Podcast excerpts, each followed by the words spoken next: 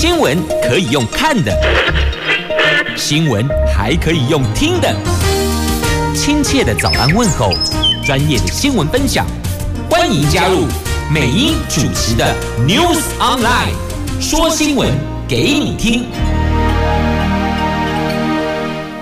亲爱的朋友，台港后打开后，大家好，欢迎您再度锁定收听 News Online，我是美英，我是谢美英。新的一周开始哦，迎接美好的星期。先来看天气概况，北北桃白天温度二十六度到三十五度，竹竹苗二十三度到三十四度，全部都是阳光露脸的晴朗好天气。好，接着来看四大报的头版头条新闻。好来看今天自由跟联合讲的都是这一则。明天起上山下海可以不用戴口罩，不过两个前提是必须在空旷的地方，同时有保持社交距离哟。那宗教聚会跟部分的行业别防疫的部分将放宽。中时头版头条，这国庆宣传片出现了冒牌的护国神山呐、啊！这新设公司连三年取得外交部限制性标案，这到底是怎么回事儿呢？网友轰丢脸，绿营立委也批这是廉价错误。啊，经济日报头版头条。半导体链涨风涨价的涨哦，第四季是吹涨风吹个不停啊！台积电、联电看涨十趴到二十趴，电源管理驱动 IC 部分品项还会再涨。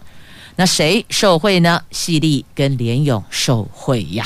好，这是经济日报的头版头条新闻。来，接着我们看详细的头版头的新闻内容。我们现在关注的是防疫。放宽的议题，国内疫情趋于和缓呢。指挥中心说，疫情相对稳定，而且中秋节前后人口流动，疫情还是维持的相当的好。十月五号起将放宽。户外戴口罩的规定，在山林、海滨等空旷的地方，如果能够维持社交距离，就可以不用戴口罩了。不过呢，空旷之处社交距离这个定义似乎笼统，民众恐怕很难去拿捏呢。对此，陈时中说：“没有一定要开罚，但防疫是全民工作，戴口罩是为了自己的安全，有需要就赶快戴起来。”那发言人说：“确实哦，很难定义清楚了，什么叫空旷之处？怎么样算空旷？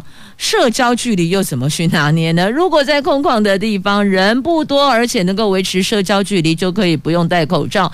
但是阳明山。”象山假日的游客、登山客相当相当的多，当然这些地方你就必须要把口罩戴起来。那么，请问跑马拉松是不是可以不用戴口罩呢？指挥官说，必须要依据不同的个别活动采取个别处理。如果主办单位以其他方式进行防疫，并且提计划到主管单位经过核准办理，也可能不用戴口罩。今天将进一步宣布。宗教聚会跟部分行业别的防疫放宽的新制度，至于十连制是防疫应变重要的一环，目前并没有要取消哦，所以等于说十连制还是得继续的维持。那新北市也宣布，明天起有条件开放 KTV、网咖等视听歌唱业跟资讯休闲业，但业者要先提书面的说明，你怎么落实防疫指引。同时要送审核准，才可以恢复营业。那恢复营业之后，全面采预约制，所有的人都必须全程戴口罩，并且要依中央的防疫指引。从业人员六成以上应该要施打疫苗满十四天。那侯友宜说，疫情稳定下，让民众回到安全新生活，这个是正确的方向，但一定要采逐步解封进行。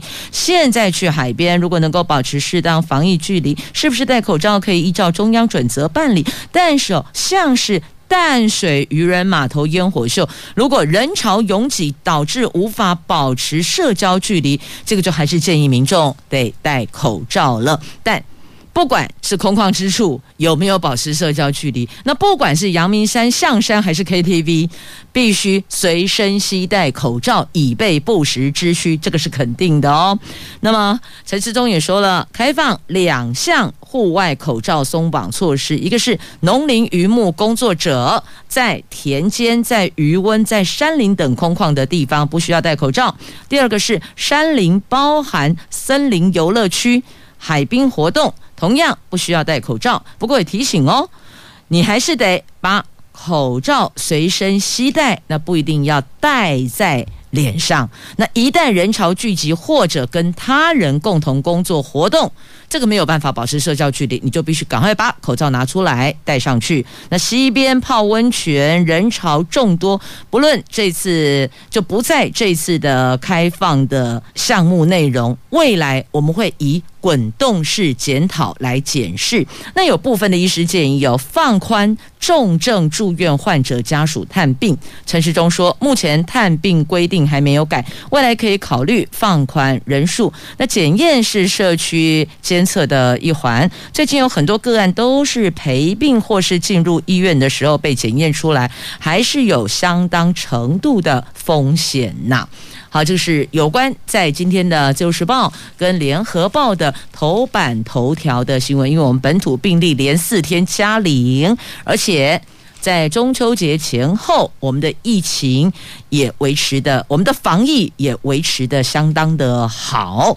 那疫情并没有破口，所以呢，以这个来做依据，因此做了一个滚动式检讨。明天起，山林海滨就是上山下海可以不用戴口罩哇。好。这是今天大家最最聚焦，也是这两天大伙儿最关注的哦。那么在这儿，先带您一起来关心了。来，继续我们来关注中时头版头条的新闻内容。这怎么会有冒牌护国神山呢？这外交部再出包了。外交部委外制作六分钟的国庆宣传影片，就没有想到承包的阿赖耶公司误将瑞士的阿尔卑斯山脉阿彭策尔山的空拍画面当作是台湾玉山主峰。经过山友踢爆之后，外交部紧急修正，重新上传。该公司说，这两个山区画面极为相似而误植。对于这次的疏失，外交部也向国人致歉，强调将会检讨追究相关的责任。这外交部委由阿赖耶公司制作二零二一台湾有你国庆影片，九月十六号就已经上架了，向国际介绍台湾。在影片的开场标明。玉山主峰，可是却遭到山友指这个误用，就是瑞士的阿彭策尔山区的画面呢。网友痛批：这丢脸丢到国外去了，误将他乡做故乡啊！那媒体人也说，玉山是台湾最高峰，很多重要人物以登上玉山作为。登山重要目标，玉山竟然被搞错成了瑞士的山，连玉山都不认识，你还说爱台湾？你这个是爱台湾吗？那连。绿营的立委王定宇也批评，外交部代表国家门面委托制作的影片，竟然把台湾第一高峰护国神山错用成瑞士的山，这是一个不能接受的廉价错误。外交部应该确实检讨内部的稽核机制啊。那外交部说，外交部在十月二号接获民众反映，随即向制作厂商查证，经过确认画面误植，立刻当天全面更新国庆影片相关画面。同步更新十三种语言版本，而且通知驻外管处使用新影片连接呀！这网友红真是丢脸，丢脸丢到国外去了哦。只向国人表达诚挚道歉，要检讨追究相关责任。看到好多地方都要检讨追究相关责任，外交部、教育部不都是这样子吗？我们的学习历程档案也是这样子就不见啦。所以你说要检讨的部会是不是很多？要不要干脆成立一个叫检讨部？你们觉得如何呢？来，继续我们来关注《经济日报》头版头条的详细新闻。我们来看财经喽，半导体产业链第四季持续的涨价，晶圆双雄台积电。联电涨幅十趴起跳，最高。二十趴。晶片方面，电源管理 IC 驱动 IC 需求还是在高档，有部分品项也传出正与客户协商再涨价。以电源管理 IC 恐怕一路缺货到明年的下半年。那股王矽力、本土 IC 设计二哥联咏等业者后市持续看俏哦。台积电跟联电。这一季产能持续的吃紧，台积电先前传出根据不同客户陆续涨价，部分已经在八月下旬起陆续的适用新的价格，也有些客户从十月起开始采用调高后报价，其中成熟制程调涨十五趴到二十趴，先进制程调涨十趴，联电这一季也将启动第四波的涨价，十一月平均涨十趴，部分制程涨幅上看十五趴。在涨价效益的助攻下，法人看好台积电跟联电营收、毛利率、税后纯益都将持续的冲高呢。那再来，同样《经济日报》头版版面的新闻呢，就我们买了莫沙东新冠口服药，这个药可以降低重症死亡风险百分之五十。那已经得到了指挥官陈时中的证实，说在谈判。构筑抗疫的新防线。美国默沙东药厂宣布，他们的口服抗病毒新药能够大幅的降低新冠患者的重症住院或者是死亡的风险，将向美国申请紧急使用授权。指挥中心是呃也证实了，我们目前也正在跟默沙东药厂谈判采购当中，抗病毒药物将和社交距离疫苗。共同的成为台湾抗疫的三道防线。那针对莫沙东的口服新药，陈时中透露，相关购买程序都在进行中。据了解，如果这项药品顺利通过美国的紧急使用授权，我们国内食药署也将尽速通过，优先提供给轻症。跟长者来使用。那初步人体实验证明，这一款新冠口服药确实能够让确诊者的重症跟死亡的风险降低，而且降低达百分之五十。那因为是口服药。不需要专门医护人员施打，储藏、运送、分发也都更为方便。那现在药厂已经开始生产了，预计年底前将生产一千万人份，明年产量会再提高样。那药厂也会依照世界银行统计的所得水准集聚，向不同集聚国家收取不同的药费。也就是说，它不是统一的价格，要依照。世界银行统计的所得水准级距，所以不同国家不同收费。那美国已经先向默沙东订购一百七十万人份的口服新冠药品，每一份价格是七百美元，换算台币大概一万九千五。虽然比目前唯一上市的新冠病毒药。还要便宜，但负担也是不小的，算起来其实也是挺重的哦。那指挥中心曾经说，针对默沙东药厂所开发的新冠口服药，台湾曾参与其中三期的临床实验。台湾计划主持人是指挥中心专家咨询小组召集人张尚淳，但台大医院及布立桃园医院实际参与临床试验的人数只有。个位数。不过，根据以往的新药采购惯例，如果有参与新药临床试验的国家，未来在药物分配跟议价上，多多少少都会有帮助的。所以等于说呢，接下来除了疫苗之外，还有口服药可以成为选项。那现在还在洽购谈判过程中，不过听起来感觉应该是乐观的。来继续关注财经新闻、哦。这投资新亮点，您知道现在是什么吗？我跟你讲哦，爆炸讲诶，电能概念股。中国大陆大规模限电停工，冲击全球资本市场很严重，也引发了市场对于电能相关题材的联想。加上台湾也在能源政策上力求转型，这个都使得相关的电能概念股受到市场瞩目，成为现在投资人热议话题跟买盘追捧的焦点呐。所以你看，大陆推碳中和，台湾能源转型。这个都带来了电能概念股的商机。那储能发电机 UPS 族群聚焦，东元跟大同受到了瞩目呢。不过媒体所提供的讯息哦，您要进场投资前，还是得做做功课，评估评估，谨慎理财。小心为上啊！接着我们来看《联合报》跟《中国时报》头版下方的新闻。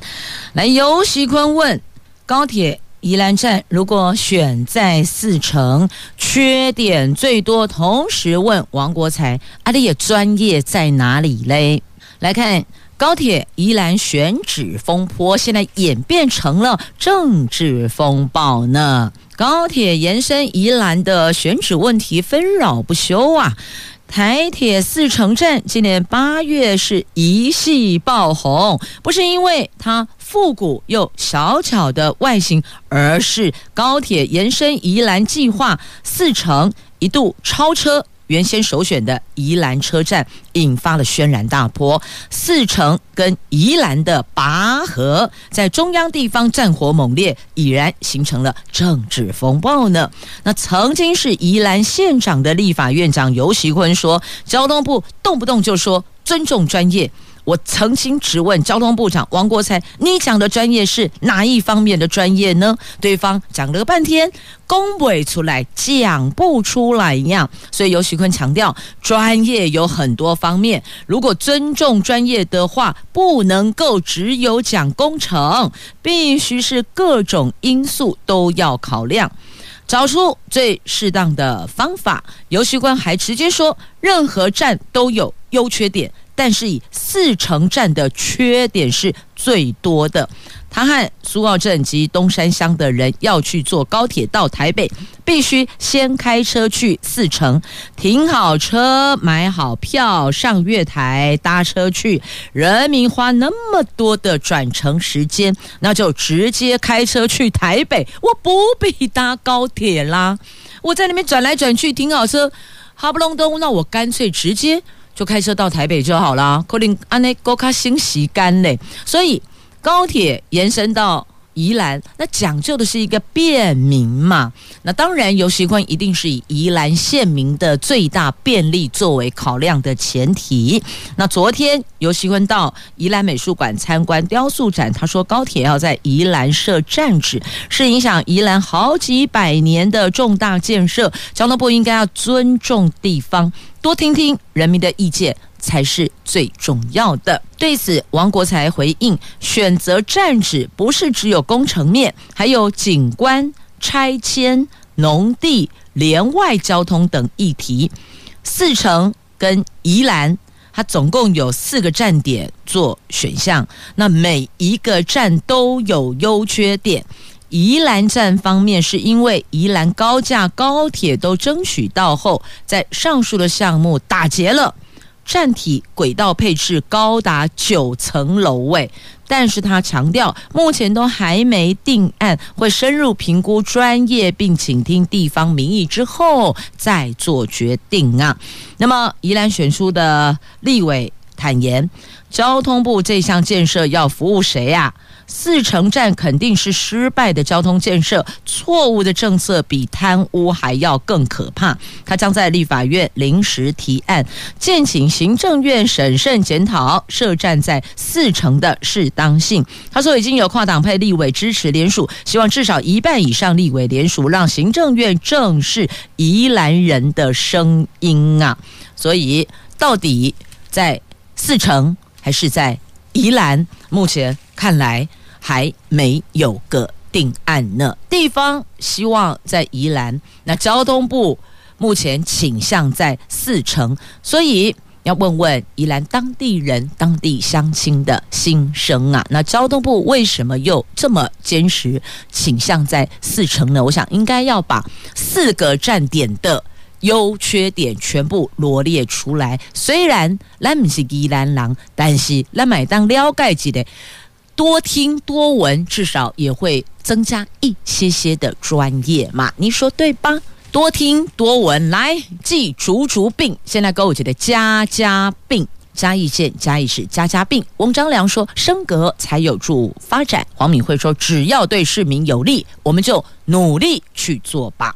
这新竹县市合并升格议题引发热议，那嘉义县市合并升格也备受关注。嘉义县长翁章良昨天首度表态，他说，单纯的嘉义县市合并人口数没有达到一百二十五万，以现行的地质法是无法争取升格为直辖市，但如果透过修法或是不用修法，可以直接合并，而且升格，对留不住公务人员的窘境及财务结构改善，这个通通都有帮助。他是乐观其成的。那嘉义市长黄敏惠则重申，嘉义县市最应该做的是合作，他的态度非常坚定，只要是对嘉义市民有利的，他就愿意。努力去做呀。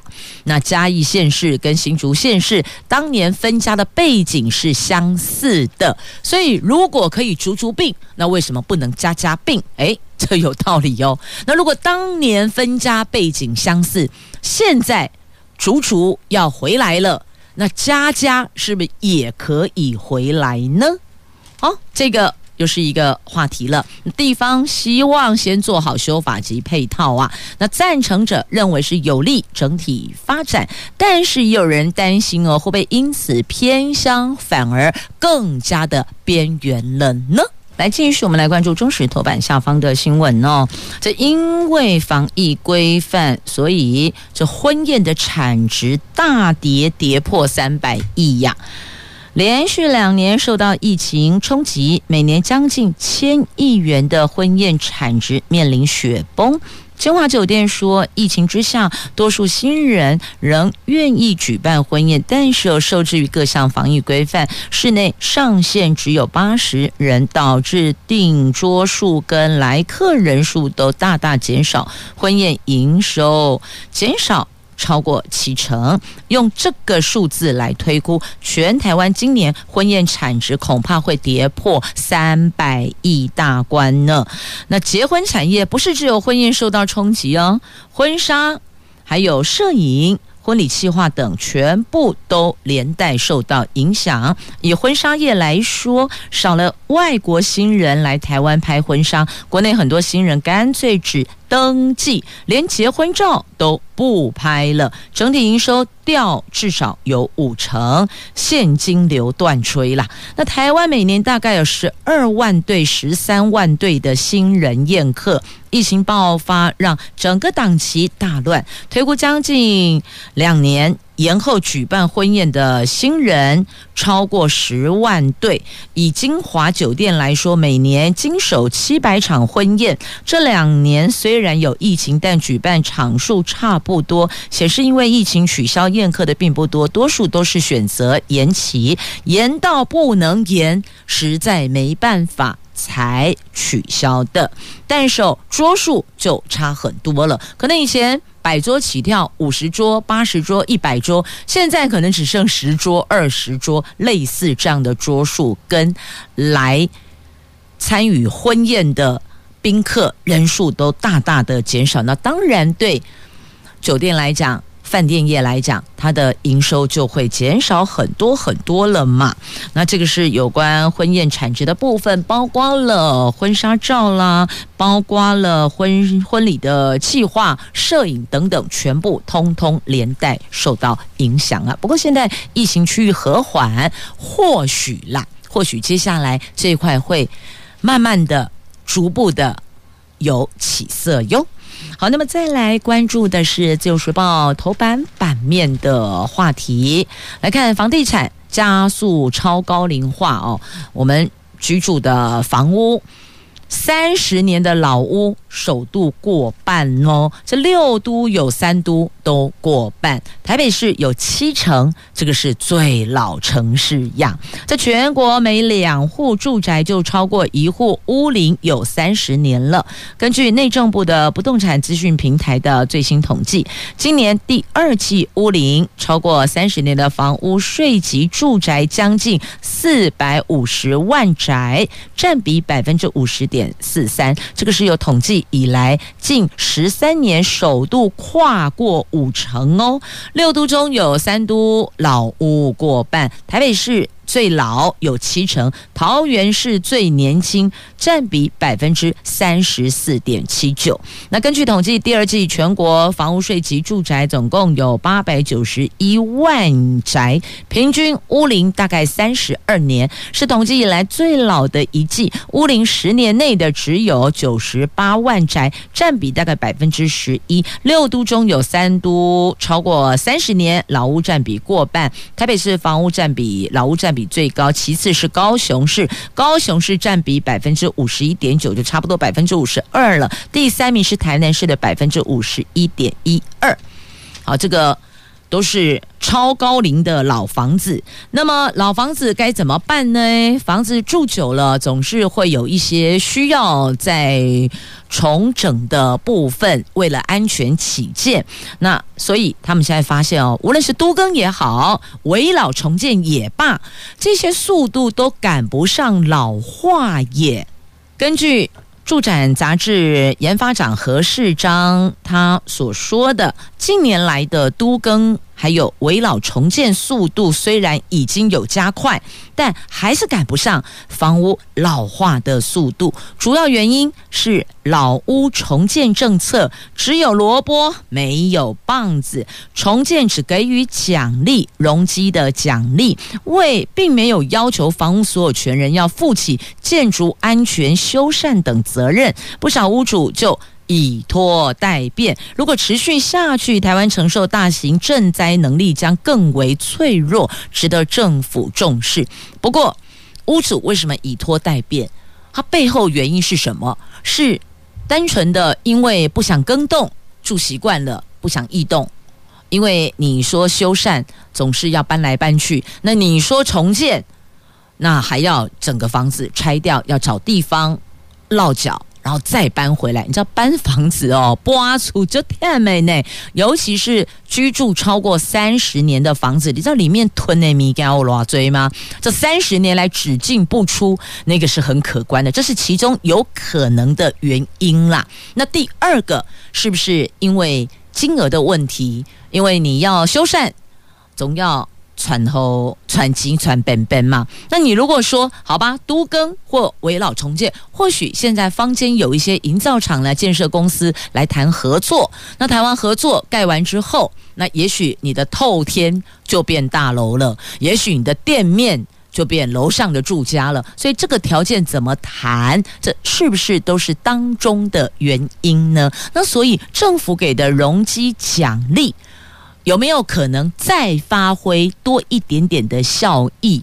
那至少不要我围老重建之后，或是都更之后，我本来坐拥五十平，最后分回来只剩三十五平，只剩四十平。那当然很多人就觉得说，那我就不要动啊，我起码多少要速息速息，我为什么要去异动它呢？所以诱因不够。那再来，的确有关建筑安全的。居住的责任，屋主是要承担起来的，因为那个万一假设发生状况，不是只有你自己的住家受到影响，不是只有你的财产受到波及，可能左邻右舍都有可能会因此连带受到一些影响，所以这些利弊得失都应该要做分析。如果比较年长者在沟通上面不是那么容易明了你所讲的严重性。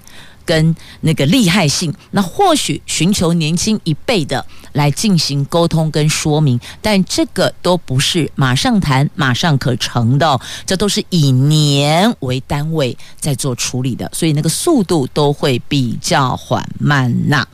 好，这是在今天《自由时报》头版版面有拉出来的话题，也带您一起来聚焦来思考。如果你所居住的房屋的年龄超过三十年了。甚至四十年，亦或者到五十年。那假设目前你并没有要考虑都更或是危老重建等等，但拜托拜托，管路一定要检视，电啊、水啊、水电管路拜托，还有瓦斯。假设如果当年有瓦斯的话，有天然瓦斯的话，拜托这三环一定要做检视，因为这个太危险了。来，继续我们来关注哦，这个中共的军机频频来侵扰，美国批评他们是破坏台海和平，但实际上呢，其实是两国在大斗啦，斗而不破呀。十月一连三天，中共军机侵扰我国的西南空域，到昨天傍晚三天合计高达九十三架次。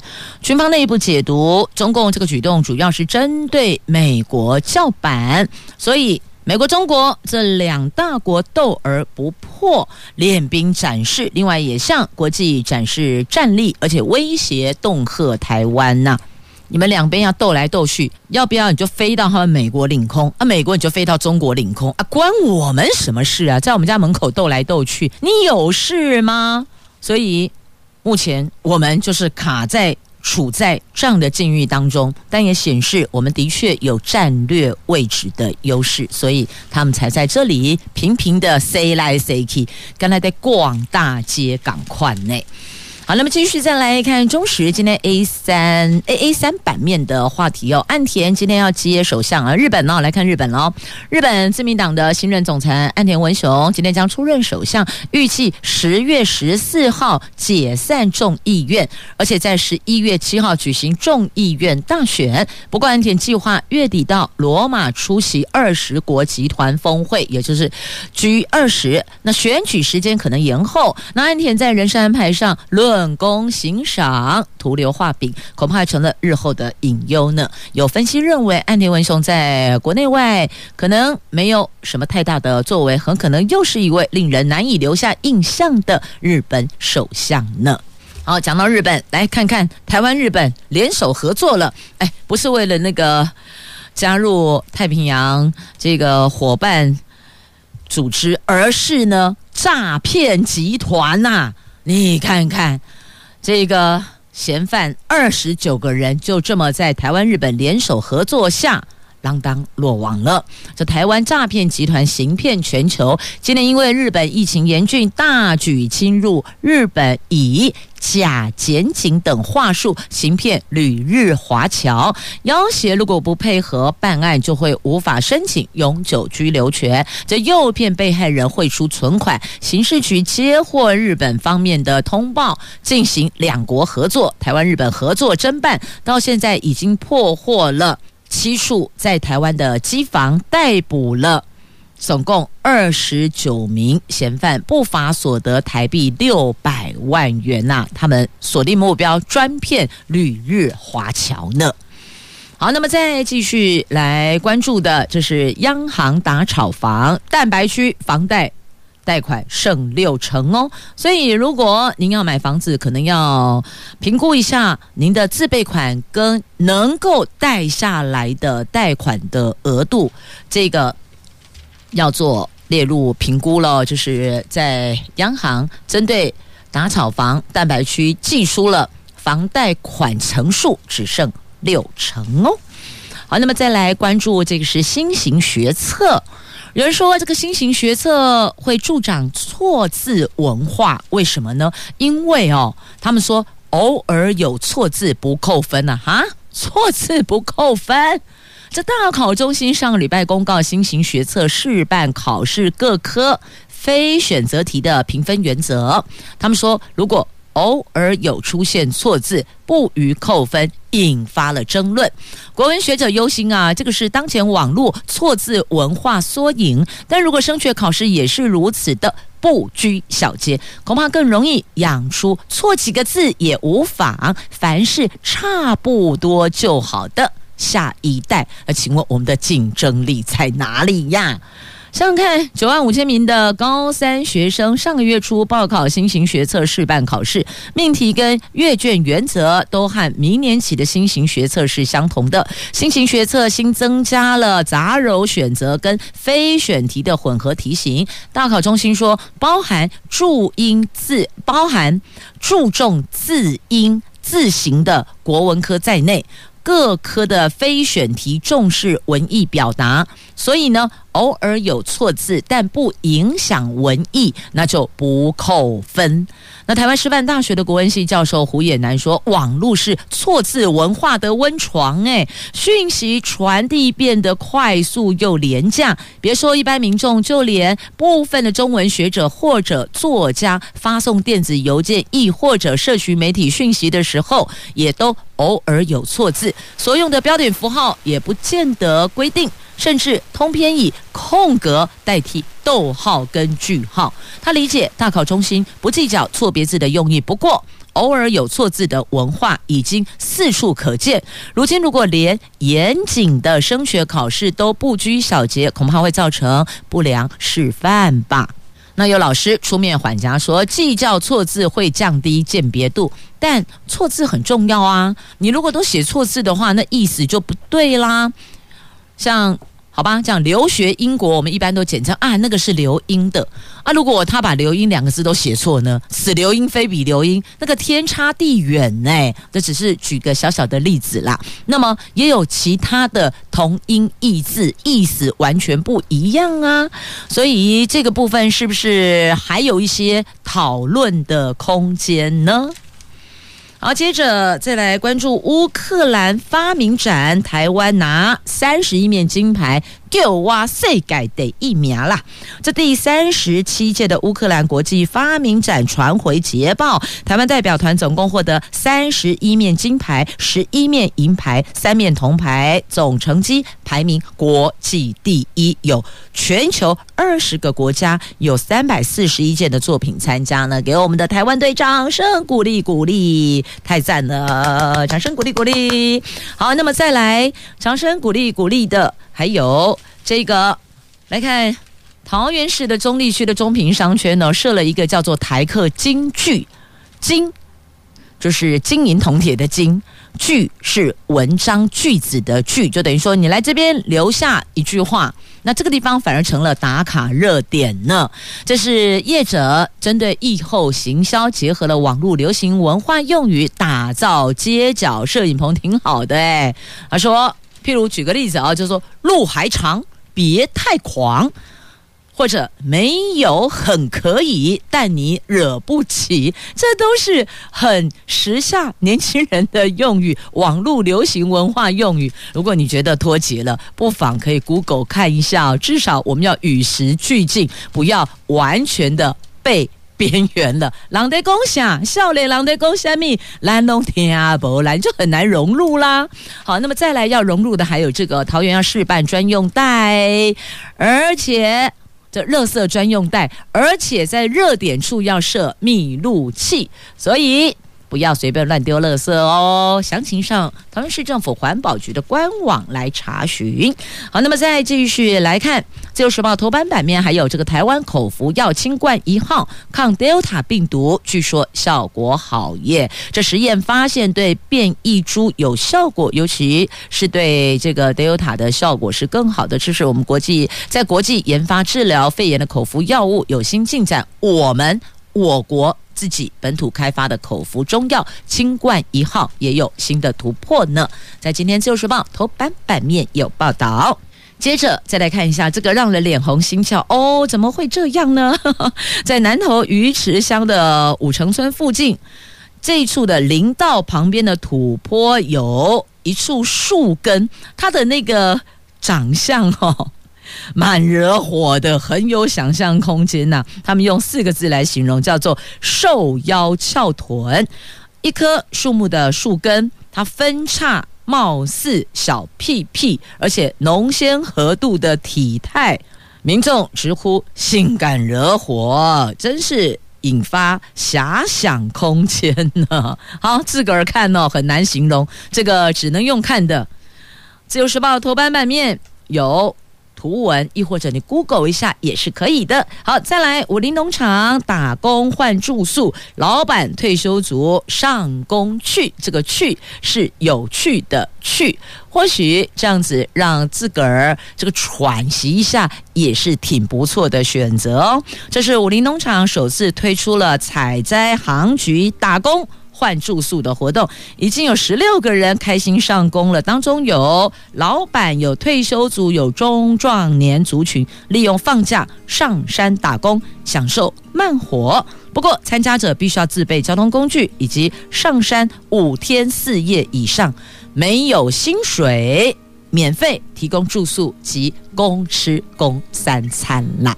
我是美英，我是谢美英，祝福你有愉快而美好的一天。我们明天上午空中再会了，拜拜。